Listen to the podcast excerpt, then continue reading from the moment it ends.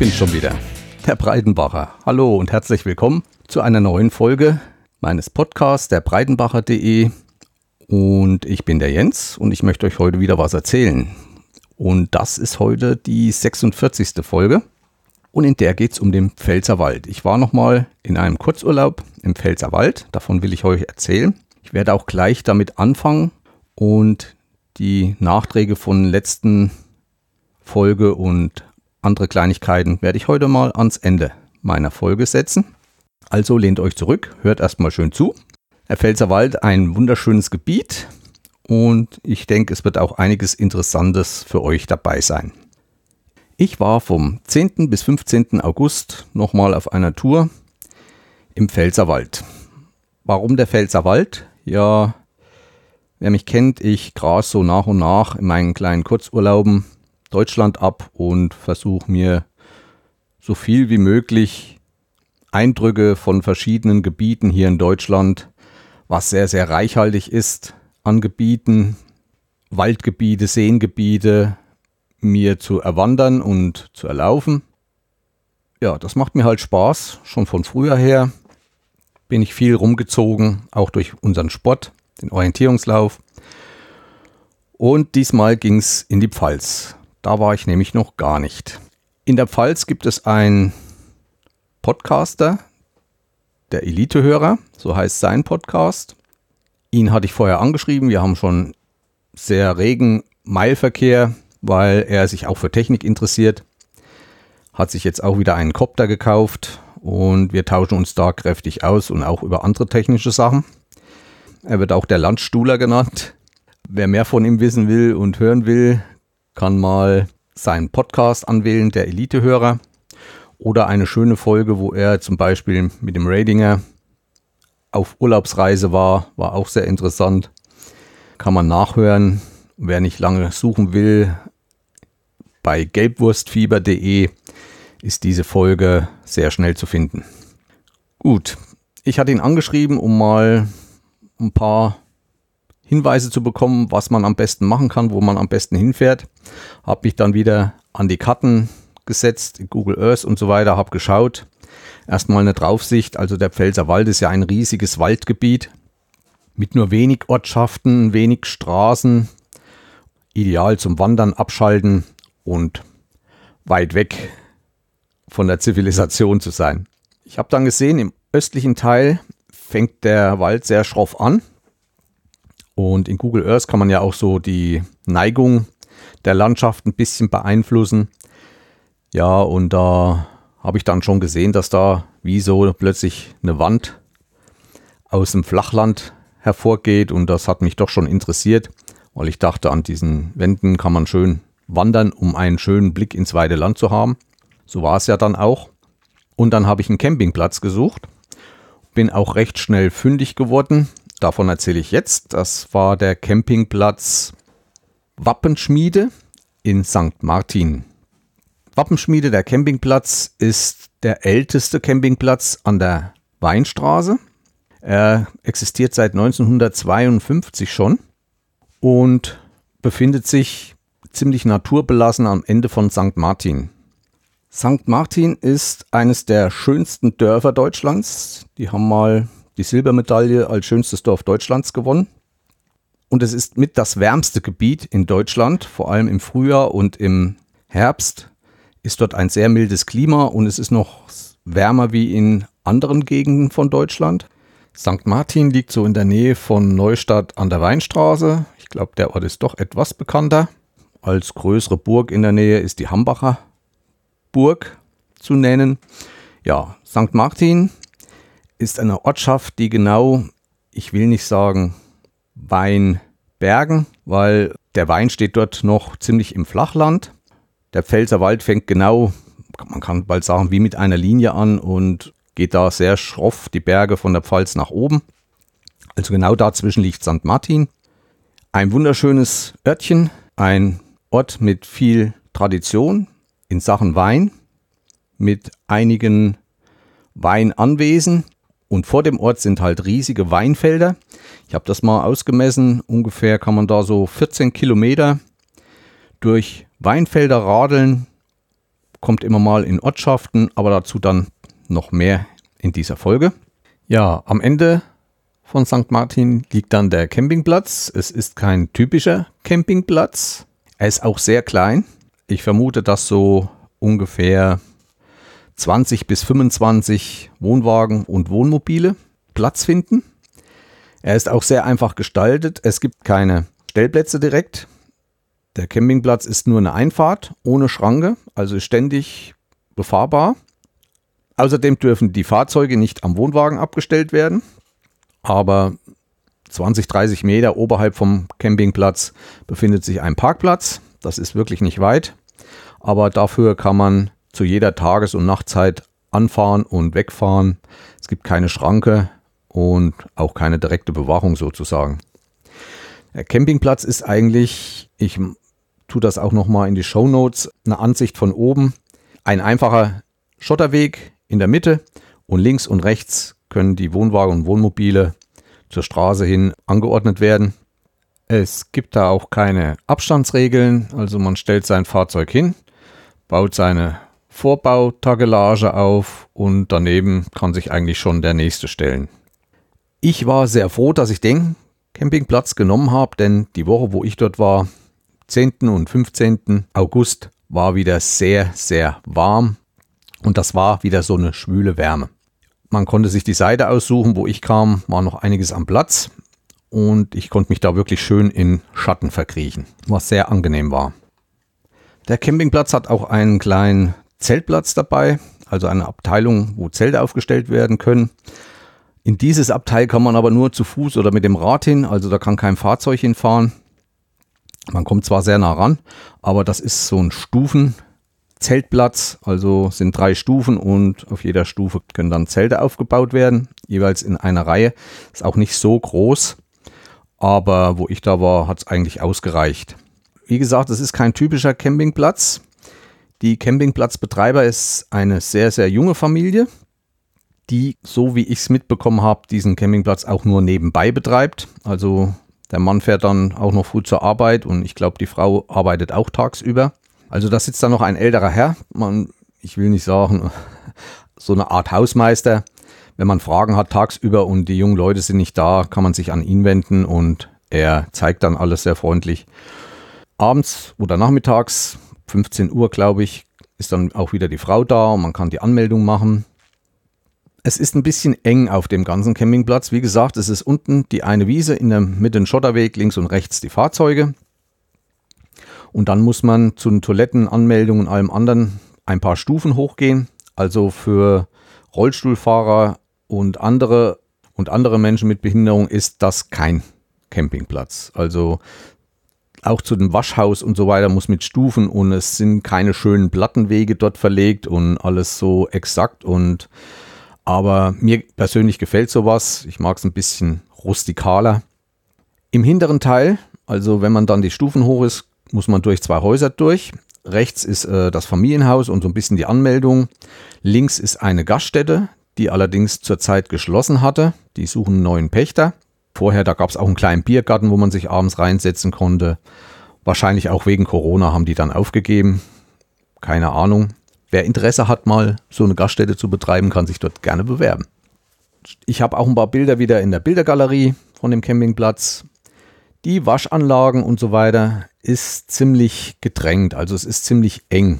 Gerade in der Corona-Zeit war das nicht so schön, aber dadurch, dass da maximal 20 Leute oder 20 Wohnwegen und Wohnmobile da waren, ist da auch nicht so der große Betrieb. Es gibt dann im hinteren Teil noch hinter den ganzen Anwesen einen Dauercamperplatz, wo viele Dauercampingzelte standen, aber ich auch kaum Leute gesehen habe. Also die dürfen dann auch mit den Fahrzeugen davor fahren. Oberhalb von dem Grundstück waren, standen auch noch ein paar Wohnwagen. Ich weiß nur nicht, inwieweit die dazugehörten und ja. Das Anwesen selbst, das Haus ist schon älter, aus früherer Zeit. Dann ist noch ein kleiner Weiher im, direkt im Gelände mit drin. Das soll so die letzte Überbleibsel sein von dieser Wappenschmiede, die früher dort wirklich war. Ja, also die Geschirrabwaschtische sozusagen stehen alle draußen. waren fünf Stück an der Zahl, davon war einer gesperrt. Die Toiletten sind ziemlich neu gemacht worden, aber auch noch nicht fertig. Also neue Türen müssten vielleicht mal noch rein. Aber ansonsten in sehr gutem Zustand. Auch die Duschen, es gibt Duschkabinen für Männer zwei, ich denke für Frauen auch zwei. Geduscht werden kann ganz normal, ohne Chip, ohne Karten und solange man will. Und das Wasser war auch immer warm. Dort sind auch gleich noch ein paar Waschbecken angebracht. Da waren halt auch jedes zweite gesperrt. Aber wie gesagt, ich hatte nie Probleme, irgendwie mal in Schlange zu stehen oder sonst was.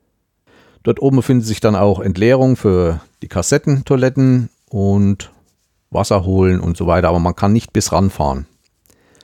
Es gab dann, glaube ich, am Ausgang von dem Campingplatz gab es noch ein, eine Art Gully, wo man dann für Wohnmobilfahrer noch seine Sachen ablassen konnte. Wasser konnte man sich mit einem riesen langen Schlauch über den ganzen Campingplatz ziehen. Also wenn man keine äh, Gießkanne oder so dabei hat, manche äh, fahren da ja mit ihrem Wohnmobil irgendwo ran und tanken ihren Wassertank voll. Dort gab es einen langen Schlauch, den man benutzen konnte. Der Preis war auch dementsprechend, also ich habe für alles drum und dran mit Strom und so weiter 21 Euro pro Tag bezahlt. War okay. Die Wirtsleute sind sehr, sehr freundlich gewesen. Jedes Mal, wenn man irgendwas wissen wollte oder so, war immer halt noch ziemlich jugendlich. Ich denke, so in die 30er waren die, hatten ein oder zwei Kinder. Ansonsten halt sehr gemütlich. Allerdings muss ich auch sagen, das liegt sehr, sehr im Tal hinten drin, also St. Martin hinten raus. Da geht dann richtig gleich der Pfälzer Wald los, in so einem Tal rein. Zu anderen Jahreszeiten wird es da auch kaum die Sonne reinkommen, vermute ich, wenn dann der Sonnenstand niedriger ist. Und da ist dann bestimmt auch immer sehr frisch und sehr feucht. Also das sollte man bedenken, wenn man den anfährt. Wie gesagt, im Sommer nicht schlecht. Mir hat er so gefallen. Für das, was ich vorhatte, war er ideal. Ich hatte mir natürlich auch schon ein paar Sachen zu Hause ausgesucht, was ich machen wollte an Wanderung und so weiter. Und da versuche ich halt auch immer so nah wie möglich mit dem Wohnwagen mich an diese Stellen zu stellen, damit ich keine großen Anfahrtswege hatte. Ja, das war es im Großen und Ganzen für einen Campingplatz. Wie gesagt, ist nicht für jeden. Also so ein, zwei, drei Tage kann man dort schon mal stehen und so einige Wanderungen ins Hinterland machen. Ja, ich hatte mich auch entschieden, meinen Urlaub montags anzufangen und Samstag Abreise zu machen, weil an Wochenenden hatte ich, dachte ich wieder, wird es voll überall und wegen Corona wollte ich mich da nicht so unter Menschenmassen stürzen. Und ich kann auch schon im Vornherein sagen, es war eigentlich alles ziemlich entspannt, wo ich war und wenig Menschen. Fangen wir an mit der Erzählung. Was habe ich unternommen? Ja, Anreise Montag, vier Stunden, glaube ich, habe ich gebraucht und hatte dann auch schon Verbindung aufgenommen mit dem Elitehörer, mit Micha. Der wollte mich gleich abends besuchen, was er dann auch getan hatte.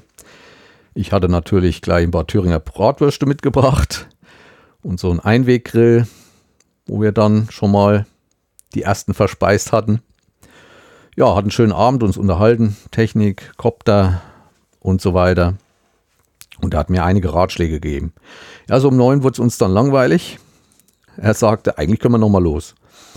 Und sind dann mit seinem Auto nochmal in die Gegend gefahren. Er hat mir schon einiges gezeigt, obwohl es schon langsam dunkel wurde. Und wir sind da auf den nächsthöheren Berg gefahren. Und das war der Kalmit. Ziemlich hoch, war auch eine Gaststätte oben, die schon zu hatte natürlich. War aber alles nicht so im besonderen Zustand. Also er sagte auch, dass dort oben die Bewirtung sehr unfreundlich ist und aber wunderschönen Ausblick ins weite Rheintal. Man sieht von dort auch, wovon er auch immer schwärmt, äh, die Bayer AG. Die haben dort, glaube ich, ihr Hauptwerk. Das ist dort ziemlich groß und leuchtet nachts dementsprechend stark. Ja, auf dem Kalmit, der schon sehr hoch ist, ich weiß jetzt nicht genau die Höhe, findet auch einmal im Jahr ein Klappradrennen statt. Also von unten nach oben, ich meine, das wären bald 600 Meter oder so. Höhenmeter natürlich. Fahren die da mit Klapprädern hoch. Alle in Verkleidung, also so ein Gaudi-Rennen, was jedes Jahr stattfindet, aber ich denke dies Jahr nicht. Da gibt es auch ein Video von ihm. Müsst ihr ihn mal anfragen, wenn ihr das schauen wollt. Ich glaube, das hat er nicht öffentlich verlinkt. Ja, aber dann war es immer noch nicht genug. Wir sind dann noch ein bisschen so die Straßen durchgefahren, was sehr eng meist ist, und sind nochmal zur Hambacher Burg hochgefahren.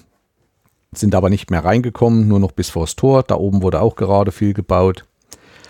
Aber, aber diese Burg habe ich mir nochmal als Tagesziel gesteckt und da wollte ich unbedingt nochmal hin. Ja, wir sind dann zurück. Ich glaube, es war so 11 Uhr und am nächsten Früh habe ich mich dann auf meine erste Wanderung begeben. Der Tag vorher war ja so, dass ich viel gefahren bin und dann möchte ich den zweiten Tag mich nicht gleich wieder ins Auto setzen, so dass ich direkt vom Campingplatz losgelaufen bin. Er hatte dann noch einen Kumpel gefragt, der sich noch besser auskannte und man hat mir eine Tour vom Campingplatz so gezeigt, welche Orte ich am besten anlaufen sollte. Ja, und dann bin ich so 8 Uhr, 9 Uhr los wie gesagt, im letzten, ich habe das per GPS-Track aufgenommen, die Touren. Wer Interesse dran hat, kann mich anschreiben. Und wenn es mehrere werden, setze ich diese Tracks dann auch noch in die Infos. Eine Karte hatte ich mir nicht gekauft. Ich habe ein ganz gutes Smartphone und dachte eigentlich mit Google Maps, Maps.me kommt man da schon ganz gut durch. Das war dann aber nicht so, weil nach wenigen Metern wurde mir bewusst, dass der Pfälzerwald doch etwas anders ist wie Gebiete, die ich bis jetzt kannte. Und was mich auch die ganze Zeit begleitet hat, der Pfälzerwald in der Gegend, wo ich jetzt war, hat sehr, sehr viele Wege. Also scheint dort sehr, sehr viel gewandert zu werden, weil die Wege waren auch alle gut getrampelt, also waren nicht irgendwie verwachsen, als wenn sie schon monatelang nicht belaufen worden sind. Da wird man mit einem Smartphone verrückt. Das heißt, man trackt ja oder man lässt GPS mitlaufen, man sieht immer, wo man ist. So, reinzoomen. Dann sieht man, aha, jetzt muss ich da und da lang, da will ich hin. Das passt aber nicht aufs Display. Man zoomt wieder raus. Oh, wenn man zu weit rauszoomt, verschwinden wieder ein paar Wege.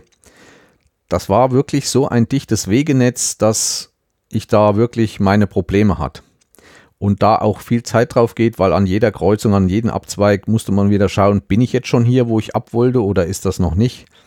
Also es war nicht so ohne. Aber das hat mich auch fast die ganze Zeit begleitet. Also den Tag war es extrem. Ich bin an dem Tag so um die 23 Kilometer gewandert. Ja, viel Zeit fürs Navigieren gelassen. Weil es geht wirklich überall, geht ein Weg ab. Die Kreuzungen sind auch sehr äh, wegereich. Also so eine Kreuzung hat mindestens sieben Abzweige meistens.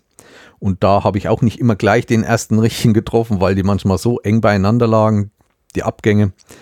Aber im Großen und Ganzen ging es dann. Ich bin dann von St. Martin los, das Tal weiter hinter. Also St. Martin, der Campingplatz, liegt ja schon im Tal. Und ich bin dann einfach weiter hinten raus. Da kam dann die erste Gaststätte Haus der Fichten.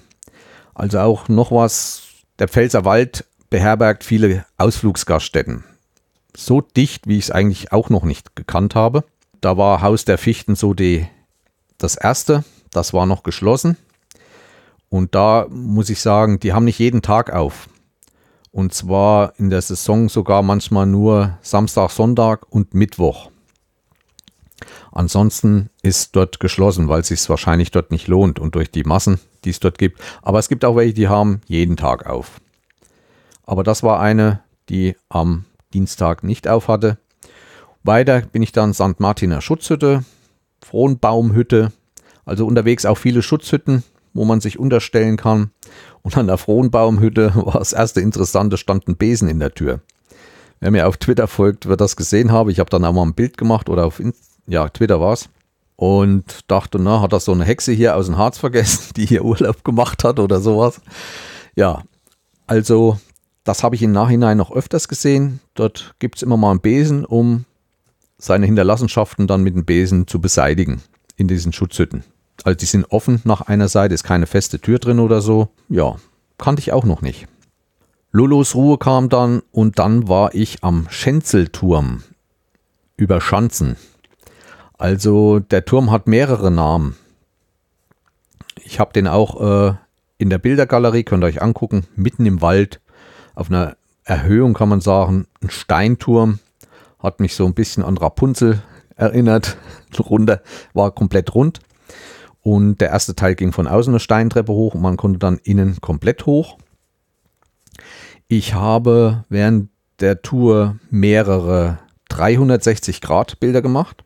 Also es gibt in diesen, zu dieser Folge zwei Galerien, einmal mit den normalen Bildern, dann mit den 360 und nochmal zum Hinweis, wenn in meinen Galerien 360 steht, dann bitte das Bild anklicken, das mit in voller Größe gezeigt wird und dann kann man sich mit der Maus innerhalb von Flickr auch drehen.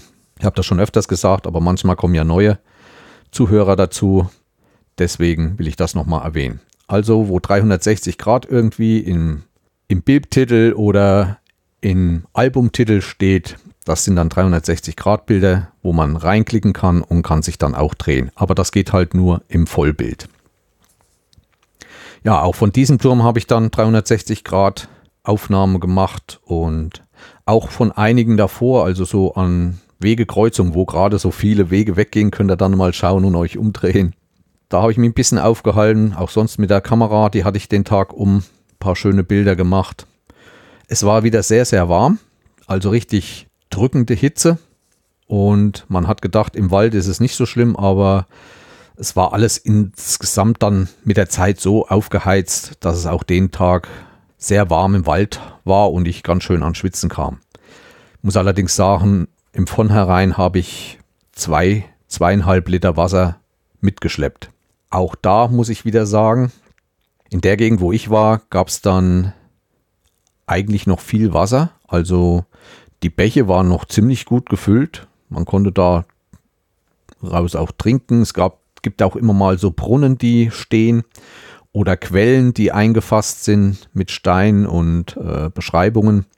Also das war zahlreich und da kann ich mich nicht erinnern, dass da mal eine versiegt war. Also trotz der letzten Sommer und auch diesem warmen Sommer lief das Wasser dort noch verhältnismäßig sehr gut. Ja, bin dann weiter und war dann an einem Forsthaus Heldenstein. Das war so mein Wendepunkt. Bis dahin bin ich gekommen. Da gibt es auch ein Fliegerdenkmal. Dort sind irgendwie mal ein oder zwei amerikanische Maschinen abgestürzt und da waren dann die ganzen Insassen aufgezählt, Amerikaner. Aber da war ich dann auch geschockt. Hinter dem Denkmal war dann ein Sauhaufen, weil daneben war so eine Picknickhütte. Also so ein Gestell mit einer Bank und links und rechts Bänken zum Sitzen. Da gab es keine Papierkörbe, da war scheinbar auch lange nicht eine. Da war ein Müll, wie ich ihn noch nie gesehen habe. Es hat gestunken und boah. Ich fand auch so insgesamt war der Wald ziemlich verschmutzt. Ich habe das auch schon von anderen gehört. Also viele lassen gehen zurzeit in den Wald, um ihre Hinterlassenschaften dort abzulegen. Also viel Papiertücher und solche Sachen gesehen. Ich kann das verstehen. Ich habe da auch nichts dagegen in einer bestimmten Beziehung. Nur Leute, geht doch ein Stückchen in den Wald. Macht mit den Füßen das Moos, das Laub weg, macht euer Geschäft und scharrt das dann wieder zu, dass man das nicht sieht. Ist das so schwer? Also es ist mir doch schon diesmal aufgefallen in diesem Urlaub, dass doch viel Hinterlassenschaften direkt am Wegesrand zurückgelassen werden. Keine Ahnung, wer dafür verantwortlich ist. Ich muss auch sagen, es gibt viele Vereine, so Wandervereine, die ihre Hütten dort im Pfälzerwald haben und dort auch, denke ich, für Ordnung sorgen. Aber die Ecke da kann ich nicht sagen. Ja, ich habe da ein bisschen Pause gemacht und bin dann langsam vom Forsthaus Heldenstein wieder zurück und habe ein bisschen eine andere Runde zurückgedreht, aber nicht ganz. Bin dann auch wieder zum Bänderplatz gekommen. Da habe ich auch wieder so eine, wie soll ich sagen, so eine Unart entdeckt. Ich bin früh schon mal da lang gekommen, da saß eine Familie und hat Picknick gemacht. Jetzt bin ich vorbeigekommen, es war niemand mehr da. Ich weiß nicht, ob es die Familie jetzt war oder ob es jemand anders war. Man hat auf oder neben, einen Meter neben diesem Picknickplatz auf einen Baumstumpf eine Melone gesetzt. Und die war voll Wespen. Dadurch war es eigentlich nicht mehr möglich, sich noch an diesen Picknickplatz zu setzen. Es, ich habe mir selbst nicht getraut, die Melone anzuheben und irgendwo weiter wegzutragen. Natürlich äh, freuen sich die Tiere und Insekten, wenn sie was haben, aber dieses Jahr ist ja ein Wespenjahr, kann man sagen. Ich habe mich dann doch ans äußerste Ende gesetzt, weil ich was getrunken habe und mit einer Fotokamera noch was eingestellt habe neu. Da hat mich schon die erste Wespe gezwickt, also gestochen. Aber ich habe da keine Probleme mit. Das kann auch mal dick werden. Ich habe da keine Angst oder kriege da irgendwelche Wutausbrüche oder mache mir da Sorgen. Ja, das war die erste Wespe. Bin dann weiter. Also, wenn ihr sowas macht, und wollt den Tieren was Gutes geben, hat keiner was dagegen, aber dann mal so 20, 30 Meter weg, wenn man die irgendwo im Wald auf dem Baumstumpf wären, die Wespen genauso dorthin geflogen gewesen. Also auch für andere mal, man sollte das kind, den Kindern nicht erst zeigen, solche Sachen. Also immer schön weit weg. Ja, bin dann wieder zurück und da bin ich dann noch an einem Waldzeltplatz vorbeigekommen. Ich weiß nicht, ob ihr das auch schon mal gesehen habt. Das ist, ich will nicht sagen öffentlicher Zeltplatz oder sonst was. Das ist eine Fläche, wo man Zelte aufstellen kann. Und da haben die Naturfreunde eine Hütte hingestellt. Erstmal ein Plumpsklo. Dann sind dort eine Regentonne, sodass von dem Plumpsklo, von dem Dach das Wasser aufgefangen wird dass ein bisschen Wasser da ist und dann ist noch eine Box dran, die habe ich aber jetzt nicht aufgemacht. Was da noch drin ist, weiß ich nicht. Es gibt Feuerstellen dort und ich glaube ein Gästebuch oder sowas liegt auch noch rum. Und da kann man dann offiziell, inoffiziell denke ich, kann man dort übernachten im Zelt. Der ist auch nicht richtig ausgeschildert, also da ist nur ein kleines Zeichen am Baum, also das muss man schon kennen und wissen, was das Zeichen bedeutet. Ich habe das gefunden, es liegt so ein bisschen abseits vom Hauptweg. Ja, fand ich eine ganz gute Idee. So für Wanderer, die so einsame Übernachtungsplätze suchen, ist das eine schöne Sache. Ein paar Kilometer weiter bin ich dann nachmittags im Naturfreundehaus Edenkoben eingekehrt. Das war offen und da ging ja die Geschichte dann los mit, hm, mit Corona. Ich will ja eigentlich nichts essen und aber ein Bierchen oder dort in der Gegend eine schöne Weinschorle ich glaube, die haben auch alle diese Duppegläser. da wollte ich halt mal einen Shoppen trinken. Da kam ich das erste Mal in Verbindung mit hm, Gaststätte gehen. Auch in den nächsten, wovon ich dann noch erzähle, war es meist genauso. Man geht rein, Vorraum, alles zwei Meter. Man steht meistens an, dann ist ein Tisch, muss man seine Daten eingeben, diesen Zettel mitnehmen, an der Bar dann abgeben, bekommt meistens so einen Puck, wie ich es letztens schon erzählt habe, nimmt sein Getränk mit und kann dann zu einem anderen Ausgang hinten, hinter Ausgang wieder raus. Habe mich dann draußen hingesetzt und unter frischer Luft meinen Shoppen getrunken und bin dann weiter. Also so muss man sich vorstellen, ist in allen Gaststätten dort nur noch Selbstbedienung möglich. Man wird nicht mehr bedient. Ja, aber es reicht. Man kann mal zwischendurch was trinken und auch den Betreibern was Gutes tun. Dann bin ich weiter zum Hüttenbrunnen. Das geht's Tal runter. Der war geschlossen, war aber auch eine schöne Quelle. Ja, man hatte mir dann noch gesagt, wie ich weiter zurücklaufen sollte über das Friedensdenkmal. Aber ich habe dann auf der Karte geguckt. Ich wollte dann, es war dann doch schon später, wollte dann zurück zum Campingplatz und sah dann so, an diesem Hang könnte ich lang und diesen, diesen Weg. Aber bei Mi-Maps, was ich benutzt hatte, das sind nicht so die Höhenlinien dabei. Jedenfalls bin ich los und bin dann nochmal richtig bergauf und bin dann oben an der St. Ottilia Kapelle rausgekommen. Auch wunderschön. Ich tue auch Bilder wieder in die Galerie und bei meiner Galerie immer die Bildbezeichnung sagt, wo das gerade ist. Also sucht nach Ottilia-Kapelle und das sind dann die Bilder zu diesem Abschnitt dieser Folge. Von da an ging es dann ziemlich bergab. Das geht dann über einen Frauenbrunnen, Dichterhain und einen Bellancini-Brunnen. Der Bellancini-Brunnen ist mal ein richtiger Springbrunnen, also in der Mitte ein Rohr, wo ständig Wasser rausgedrückt wird, wahrscheinlich durch den Druck, weil das ein ziemlich steiler Hang war, von oben von dem Berg dann runter zum Campingplatz. Auch wer am Campingplatz ist und möchte abends mal einen kleinen Spaziergang noch machen, kann ich das empfehlen, dorthin zu gehen. Das ist 10, 15 Minuten entfernt vielleicht. Kann sich das angucken. Auch der Dichterhain, das sind so wie Terrassen und da ist auch eine Hütte. Ja, schön zum Angucken. Kann man mal schauen. Und für einen Abendspaziergang bestimmt nicht das Schlechteste. Ich war dann wieder auf dem Campingplatz, habe meine ganzen Sachen gemacht, Abendbrot und so weiter, meine Sachen getrocknet und auch den nächsten Tag vorbereitet. Am nächsten Morgen habe ich mich zweimal geschüttelt, habe gemerkt, kein Muskelkater, mir geht's gut von der ersten Wanderung. Ich meine, so oft lauf, wandere ich auch nicht mehr, aber ich muss sagen, es geht noch. Also ich habe keine Probleme mit irgendwelchen Gelenken oder so nach 24 Kilometern. Also dachte ich, schönes Wetter, gleich nochmal die nächste Wanderung hinterher. Und da hatten sie mir noch eine Richtung angegeben zum Drachenfels über das Lamprechtskreuz. Da musste ich aber ein Stückchen fahren und zwar Richtung Neustadt an der Weinstraße und dann hinten in so ein Tal rein, wo es Richtung Kaiserslautern ging. Und da kam dann nach ein paar Kilometern die Ortschaft Lamprecht. Wer das auch machen will, am Bahnhof kann man parken. Allerdings war ich da ein bisschen irritiert. Dieser Parkplatz direkt am Bahnhof ist eigentlich nur für Kunden der DB gedacht.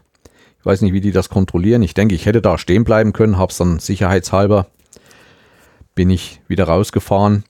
Und an dem Bahnhofsparkplatz geht es vorbei. Dann muss man über die Bahn, über eine große Brücke fahren. Und unter der Brücke hinten sind dann auch noch Parkplätze. Also das ist nur eine Straße, wo man sich rechts hinstellen kann. Da habe ich mich dann hingestellt, weil da auch noch Haufen Platz war, war auch ein bisschen schattiger und bin dann von dort losgewandert. Es ging zuerst die Lamprechtskreuzstraße hinter, das war auch wieder ein langes Tal und ging dann links so langsam immer bergauf, immer bergauf. Das waren schon einige Kilometer. Da ist mir auch wieder aufgefallen, wie auch schon den Tag vorher. Das möchte ich auch nochmal loswerden. Der Pfälzerwald steht noch sehr, sehr gut also im Baumbestand. Ich habe dort keine Flächen gesehen, so großflächig oder so wie teilweise hier in Thüringen oder im Harz, wo irgendwelche großartig geschädigten Bäume rumstanden. Es war auch wenig Forstverkehr, die jetzt, wie bei uns, sind sie zurzeit dran, überall Bäume rauszumachen. Dort habe ich das fast gar nicht gesehen. Aber wer dort genauer beobachtet, der Wald ist halt auch ein bisschen anders strukturiert. Das ist eigentlich das, was man eigentlich favorisiert. Mischwälder. Also es gibt wenig reine Monowälder von einer Sorte. Meistens stehen zwei Sorten zusammen. Lerche und Kiefer. Fichte und Lerche, immer im Abstand und so weiter. Aber scheinbar oder die haben nicht den Befall von diesen Käfern oder haben genug in dieser Richtung gemacht. Ich denke, ähm, es liegt auch mit an der Feuchtigkeit, wie ich letztens oder wie ich vorhin schon erzählt habe, fließt dort zurzeit noch viel Wasser. Die Bäche und aus Quellen, so dass vielleicht auch das Gestein dort anders ist und die Feuchtigkeit weitaus besser hält und dadurch den Käfern nicht so die Möglichkeit gibt, in trockene Bäume einzugreifen. Ich weiß auch nicht, ich bin zurzeit sehr im Clinch mit dieser ganzen Forstwirtschaft in, in Deutschland. Ähm, ich war ja selbst mal Forstarbeiter für ein paar Jahre. Als ich noch damals im Forst war, bestand der Sommer aus Waldpflege. Im Winter wurde nur gefällt. Das ist auch heute meistens noch so, dass die großen Flächen im Winter gefällt werden, obwohl große Flächen heute kaum noch gefällt werden. Und der Sommer bestand aus Pflege. Und wenn da neue angepflanzte Schonungen waren. Da sind wir einmal im Jahr rein mit einem Freischneider und haben diese Schonung von Brombeeren und Himbeeren beseitigt, damit die Bäume hochkamen. Weiterhin gab es damals auch schon den Borkenkäfer. Wir haben Fallen aufgestellt und der Förster mit seiner Hauptaufgabe im Sommer war, diese Fallen zu kontrollieren. Und wenn er irgendwo Bäume gesehen hat, die befallen waren, dann wurden die sofort, wurden wir sofort hingeschickt, hatten diese zu fällen, zu schälen und die Rinde wurde sofort vor Ort verbrannt. Das war dort gang und gäbe und somit haben wir eigentlich uns den Borkenkäfer damals ziemlich vom Hals gehalten. Aber auch diese Fallen, das sind so viereckige große Bretter, die im Wald stehen, mit sowieso kleinen hm, Stufen oder so drinne, wer das schon mal gesehen hat. Und da wird ein Duftstoff eingelegt und ich glaube, es werden ja, geht hauptsächlich um die Männchen, die angelockt werden sollen, weiblicher Duftstoff, woher sie es nur haben. Und da werden die Männchen angelockt und die Fallen waren voll, die werden kontrolliert und werden ständig geleert und erneuert. Also die fallen dann in irgend so war es eine Flasche oder ein Beutel. Auch hier mein Arbeitskollege, von dem ich schon mal erzählt habe, dem die Kühe gerissen wurden von streunenden Hunden, in Anführungsstrichen, der hat selber Wald, Privatwald, der gehört keinem Forstverein an oder sonst was, das ist sein privates und der ist jetzt angewiesen, innerhalb von drei Wochen über 100 seiner Bäume zu fällen und aus dem Wald zu schaffen. Das ist ihm angewiesen worden vom Staat, da gibt es ein Forstgesetz und da kann man nichts machen. Oder man bezahlt dann große, große Strafen. Und der hat einen Freund, der hat sich hatte auch noch so eine Falle von früher rumliegen, hat die mal gestellt, hat sich über einen Förster diesen Duftstoff besorgt und ruckzuck war die voll. Und da hat er viele, viele Borkenkäfer gesammelt. Ich weiß nicht warum die heute nicht mehr aufgestellt werden. Auch ich durch meinen Orientierungslauf habe die selten gesehen in den letzten Jahren. Das wäre schon mal eine Maßnahme gewesen, dass es vielleicht nicht ganz so schlimm ausgefallen wäre. Diese ganze Borkenkäfer-Sache wo jetzt hunderte und tausende Bäume gefällt werden. Bei uns im Thüringer Wald auch viel. Wir haben auch von der Stadt her Stadtwald. Es werden gerade bei uns große Flächen freigeschoben, wo dieses Holz gelagert werden kann, weil es nimmt keiner mehr ab. Die Preise sind im Keller. Die andere Seite ist, geht man auf dem Baumarkt, äh, wird das Holz auch nicht viel billiger, wenn man Bretter kauft und solche Sachen. Also die machen zurzeit ihr Geschäft. Die werden gelagert. Meistens versucht man das in der Nähe von Flüssen, um dann die Baumstämme mit Wasser zu besprühen, um das Holz länger haltbar zu machen. Das habe ich auch ganz, ganz stark in Schweden gesehen, wo ich in meinen Schwedenurlauben, da waren riesige Plätze. Also mit tausend von Festmetern Holz, nicht geschnitten, also richtig nur die Baumstämme übereinander, acht bis zehn Meter hoch übereinander gelegt und die wurden dann auch mit Wasser besprüht, um die zu halten, um die äh, noch verwertbar zu halten. Das passiert gerade hier auch. Also da gibt es große, große Probleme mit unserem Wald. Und wenn das nicht bald besser wird, wird noch einiges an Wäldern verschwinden. Man versucht klar zurzeit sehr wieder die Aufforstung gleich voranzutreiben mit Wischwäldern und so weiter. Aber wie es da manche wieder vorhaben und wenn der Harz sich da wieder nur der Natur bedient und wartet, dass die Natur das alles regelt, dann wird es noch viele hundert Jahre dauern, bis da mal wieder ein Wald steht. Ist meine persönliche Meinung. Ich bin kein Forstbeamter, ich bin kein Experte, aber aus meiner Erfahrung, die ich damals im Wald gemacht habe, in der Forstwirtschaft, die Bäume brauchen heute Hilfe und müssen freigeschnitten werden. Das ist nun mal so. Ansonsten ist die Brombeere, Himbeere und andere Gebüsche schneller. Die andere Seite, die Fichte, die Monokultur, die stand, wurde ja damals gepflanzt, um schnell an Holz zu kommen. Also es sind schnell wachsende Fichten. Die haben ja über die Jahre auch Samen gestreut. Ähm, der Samen ist ja auch vorhanden und geht auch auf. Nur diese Fichte wächst dann wieder genauso schnell und dann hat wieder ein Laubbaum oder anders äh, langsam wachsendere Nadelbäume wie die Douglasie oder so keine Chance zu kommen, weil sofort wieder im Schatten der Fichten stehen. Also auch da ist meiner Meinung nach muss eingegriffen werden. Es ist auch was anderes, als wenn eine Fläche vom Borkenkäfer vernichtet wird, weil der Borkenkäfer macht halt nur die Bäume kaputt. Oder wenn eine Fläche durch einen Brand vernichtet wird. Da geht alles kaputt. Da geht auch die Brombeere im Erdboden, die ganzen Wurzeln kaputt. Und viele andere Sachen. Das ist meiner Meinung nach auch wieder was komplett anderes.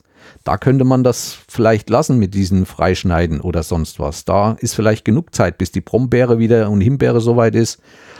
Aber wie gesagt, das ist mein Gedanken entsprungen und ob das wirklich so ist, kann ich nicht sagen, ob ich da auf dem falschen Dampfer bin. Wenn es jemand noch besser weiß, kann er mir gerne schreiben. Aber wie gesagt, immer auf ruhigem Niveau. Ein weiteres Problem, was auch bestand oder auch heute noch besteht, ist ja dann der Wildverbiss. Auch da haben wir in früheren Zeiten dagegen angekämpft und hatten so ein Spezialmittel, wo wir tagelang durch die Schonung gelaufen sind, einen Pinsel hatten lang und haben die Knospen und die Spitzen von den Fichten, von den jungen Bäumen betupft mit einem bestimmten Riechmittel, was das Wild nicht abkonnte und dadurch kamen die Bäume auch besser durch, ohne dass das abgefressen wurde. Gerade in den Wintern, wenn nicht so viel Schnee lag und die nicht zugedeckt waren, wurden die sonst immer sehr verbissen und das hindert auch das Wachstum der Fichten damals. Weiterhin haben wir auch kilometerweit Wildzäune gebaut, also hier Maschendraht und Knüppel in Erden gerammt und der war auch immer zwei Meter mindestens hoch. Also das war auch so eine Maßnahme. Das kann heute alles nicht mehr gemacht werden wegen des Geldes. Also es bezahlt keiner mehr diese Arbeiten. Und das ist auch ein Problem, warum es mit dem Wald so sehr bergab geht. Aber wie eben gesagt, das ist meine persönliche Meinung dazu. So, ja, das war mal eine kleine Abschweifung in Wald- und Forstwirtschaft. Ja, ich bin dann weiter und hatte auch am zweiten Tag wieder mein richtiges Vergnügen. Ich stand im Wald, nahm meine Kamera setzte an und wenn man fotografiert, macht man ja beide Arme ein bisschen hoch. In der Zwischenzeit setzte sich eine Wespe in meine Armhöhle. Ich legte die Kamera wieder runter, ließ sie runter und knack hatte ich den nächsten Wespenstich verplatzt bekommen. Das war diesmal eine etwas größere Wespe, hat auch etwas mehr geschmerzt, aber ich bin da nicht so empfindlich. Und naja, zwei Tage später war dann auch wieder alles vergessen. Aber so passiert's. Man muss dieses Jahr wirklich sehr vorsichtig sein. Ich bin dann weiter in Richtung Lamprecht hoch. Und meine erste Anlaufstelle war Lamprecht-Kreuz Waldhaus. Hatte geöffnet, große Anlage.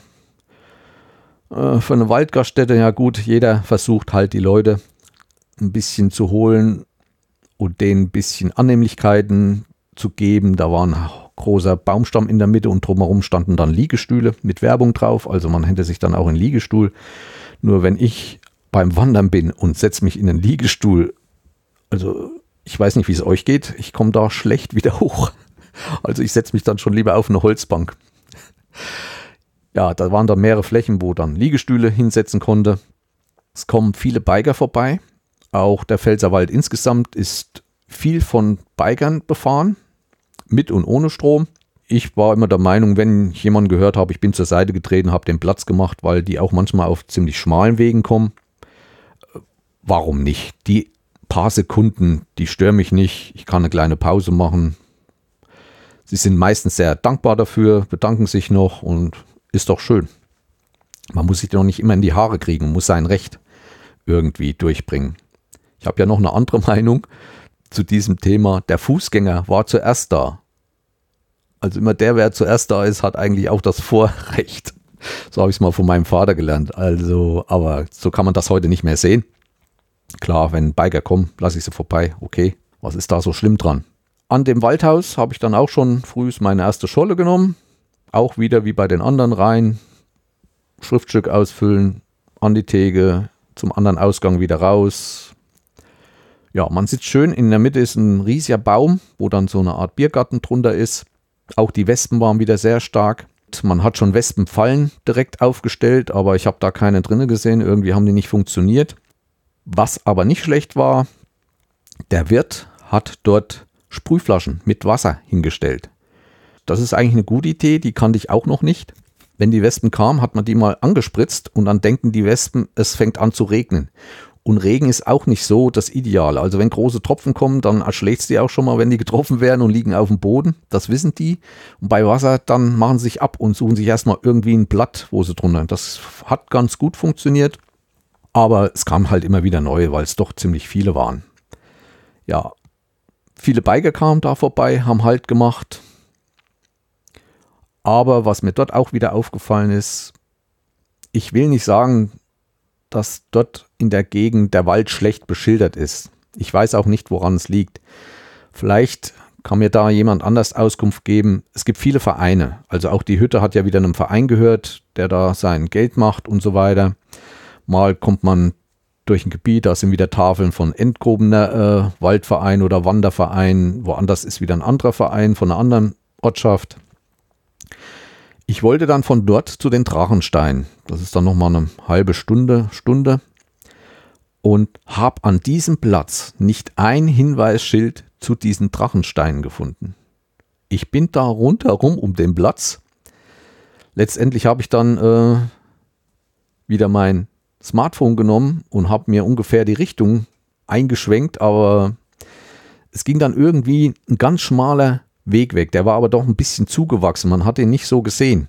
Und ich bin dann irgendwie durch den Wald auch wieder auf diesen Weg gekommen, habe dann natürlich letztendlich auch den Drachensteine gefunden, aber von Hinweisschildern dorthin, vielleicht wollte man auch nicht, dass, keine Ahnung, dass die Leute lieber in eine andere Richtung machen, wo noch eine Gaststätte von dem Verein ist. Egal. Bin jedenfalls da lang und kam dann zu den Drachensteinen. Drachenstein gibt es dann, man muss sich das vorstellen, ziemlich hohes Plateau aus so einer Art Sandstein, anders wie in Elbsandsteingebirge. Aber wenn man dann auf diesen Felsen oben steht, und das sind ja richtige Felsen, da gibt es einmal den Westfelsen und was war der andere? War das da? Ja, weiß ich jetzt nicht mehr genau. Jedenfalls auf dem Westfelsen und da fühlt man sich plötzlich wie in der Sächsischen Schweiz. Auch so, so ein Stein, wie so ein Sandstein und ein Geländer drumherum und man muss da so ein paar Stufen, Sandsteinstufen hoch. Da kamen dann auch noch zwei Pärchen ältere, mit denen hatte ich mich dann auch noch unterhalten. Das war ein befreundetes Pärchen. Die, das eine Pärchen war aus der Pfalz, das andere war aus Zwickau oder ja, glaube ich, aus Zwickau in der Nähe. Und auch ein bisschen unterhalten und auch der, das Pfälzer-Pärchen sagte es, die Beschilderung ist nicht immer schön, also es ist nicht so besonders, könnte besser sein. Aber wie gesagt, man hat heute Smartphones, vielleicht ist es auch wieder eine Sache der Kosten. Die sagen sich, die haben heute alle Smartphones, wozu soll man noch groß beschildern? Man kommt dann noch auf einen anderen Felsen, also der Drachenstein ist ein bisschen länger. Weiterhin befindet sich eine Höhle dort oben. Und man sagt, dort soll auch Teile der Geschichte von Siegfried hier stattgefunden haben. Hat mir der Elitehörer erzählt. Und aber direkt was Schriftliches gefunden habe ich dort nicht. Habe mich dort ausgeruht, noch ein paar schöne Bilder gemacht. Und da hatte man dann auch von dem Westfelsen einen Blick weiter hinten in die Pfalz rein. Also es gibt wenig Aussichtspunkte in der Pfalz, jedenfalls in der Gegend, wo ich war, wenn man mittendrin ist, weil alles bewachsen ist, alles mit Bäumen und so weiter. Man kann da immer nicht sehr, sehr weit schauen und auch die Täler sind ziemlich eng, aber dort auf diesem Drachenfels war doch mal eine schöne Aussicht und überall schöne Hügelchen. Ich habe euch auch da Bilder reingemacht, könnt ihr euch äh, selbst eine Meinung bilden. Und schönes Plateau, man kann dort auch picknicken und nach einer Stunde oder so bin ich dann wieder zurück zum Waldhaus Lamprechtskreuz und bin von dort, nachdem ich nochmal eine Schorle getrunken habe, dann auf einem anderen Weg zurück. Und zwar bin ich dann hoch über Lamprechts rausgekommen, über Hermannskopf, die kleine Kneipe. Das war auch wieder so eine Schutzhütte, nur Bretterverschlag, wo mehrere Bänke drinne standen, die man nutzen konnten und natürlich auch wieder der obligatorische Besen. Gibt es auch ein Bild dann in der Galerie. Und dann ging es weiter und dann geht es dann doch im Slalom ziemlich steil den Berg runter nach Lamprechts. Und da kommt man nochmal an einer sehr schönen Stelle vorbei. Das ist der Teufelsfels, wo man nochmal eine wahnsinnig schöne Sicht hat über das Tal, was dann Richtung Kaiserslautern geht und unten über die Ortschaft Lamprechts. Ja, und bin dann dort runter und man kommt dann in Lamprechts über so eine Art, ist es das Rathaus oder irgend so einen großen gelben Gebäude raus. Auch das habe ich euch nochmal als Bild reingestellt. Und da muss man dann hin, hinter dem Haus geht dann plötzlich dieser Wanderweg, dieser Einstieg eigentlich los. Den muss man auch finden. Das ist auch nicht so ohne. Aber wer dort mal hin will, kann sich die Bilder dann bei mir angucken. Der sieht das dann müsste man eigentlich trotzdem finden. Nicht weit davon stand dann mein Auto und ich bin dann abends wieder zurückgefahren. So, ich sehe, dass wir schon wieder über 50 Minuten sind mit der Aufnahme. Und eigentlich wollte ich ja alles, die ganze Pfalz-Tour in einer Folge euch erzählen. Aber ich denke, ich breche jetzt erstmal ab und mache noch eine zweite, weil es kommen doch noch einige Erlebnisse und Erfahrungen, die ich jetzt nicht hier in die Länge ziehen möchte. Ja, und jetzt möchte ich noch schnell zu ein paar anderen Sachen kommen, wie ich euch am Anfang versprochen habe. Als erstes möchte ich nochmal den Camping Caravan Podcast grüßen. In der letzten Folge, die ich sehr, sehr stark fand, äh, die mir sehr gut gefallen hat, weil viele Themen aufgegriffen wurden und auch über einige Missstände erzählt wurden. Zum Beispiel, dass doch einige Südtouristen, also die sonst in den Jahren in die mehr in den Süden fahren, plötzlich doch auf deutschen Campingplätzen auftauchen und nicht so richtig zurechtkommen. Ich denke, auf meinem Campingplatz Wappenschmiede war auch so eine Truppe. Davon erzähle ich aber in der nächsten Folge mehr. Ja, die Folge hat mir sehr gut gefallen. Auch gab es einen Kommentar vom Hobbyquerschnitt. Das ist auch ein Camper. Der war in der Rhön und hat sehr intensiv von einem Campingplatz erzählt, der sehr gut war. Das liegt nicht weit von mir durch die Erzählung werde ich den auch mal besuchen. Also den habe ich mir auch fest vorgenommen. Und wie ich schon öfters erzählt habe, mache ich auch immer Werbung für ein CCP. Ich habe da immer ein Schild hängen in meinem Wohnwagen, wenn ich auf dem Campingplatz stehe. Und ich muss sagen, dieses Jahr hat das irgendwie mehr Anklang gefunden. Es kamen mehrere Camper auf mich zu und haben gefragt, was ist das Podcast? Was hat das mit dem CCP-Podcast auf sich? Das war sonst die Jahre nicht so der Fall. Also ich denke, das Interesse am Podcasten allgemein hat doch stark zugenommen. Ja, und dann habe ich heute noch eine traurige Nachricht erfahren. Der Brombeerfalter sendet erstmal nicht mehr. Ich hoffe, dass er doch irgendwann mal wiederkommt. Hier ein Gruß nochmal an den Brombeerfalter Daniel. Ich warte und du bleibst trotzdem in meiner Liste im Podcatcher und ich denke, irgendwann wirst du doch mal wieder weitermachen wünsche dir trotzdem alles Gute und die anderen Podcasts, die du machst, werde ich auch noch weiterhören. Ja, das war es eigentlich im Großen und Ganzen heute. Mehr habe ich nicht zu berichten, weil ja auch die Zeitabstände sehr kurz sind. Der zweite Teil versuche ich auch so schnell wie möglich zu bringen und es steht gerade das Wochenende mit unserem Wettkampf vor der Tür. Ich will mal versuchen, äh, das euch mal näher zu bringen durch eine Story im Instagram. Also ihr könnt mir da folgen, wer das noch nicht getan hat. Findet mich natürlich auch unter der Breitenbacher. Ja, ich will mal versuchen, so euch in drei Tagen zu zeigen, was das für ein Aufwand ist und was wir da alles so machen und ein paar Bilder von diesem Wettkampf, den wir veranstalten. Ja, ich denke, ich werde dann morgen loslegen und hoffe, dass ich auch diese Folge morgen raushauen kann. Ansonsten gibt es nichts viel Neues. In den nächsten Folgen, wo ihr euch auch mal wieder in Richtung Technik freuen könnt. Ich betreibe seit einiger Zeit ein Brotbackautomat. Da werde ich noch mal einiges erzählen. Dann habe ich mir Wildkameras zwei gekauft. Auch da gibt es große Unterschiede. Wen das mal interessiert, warum ich die mir gekauft habe, für was ich die einsetze.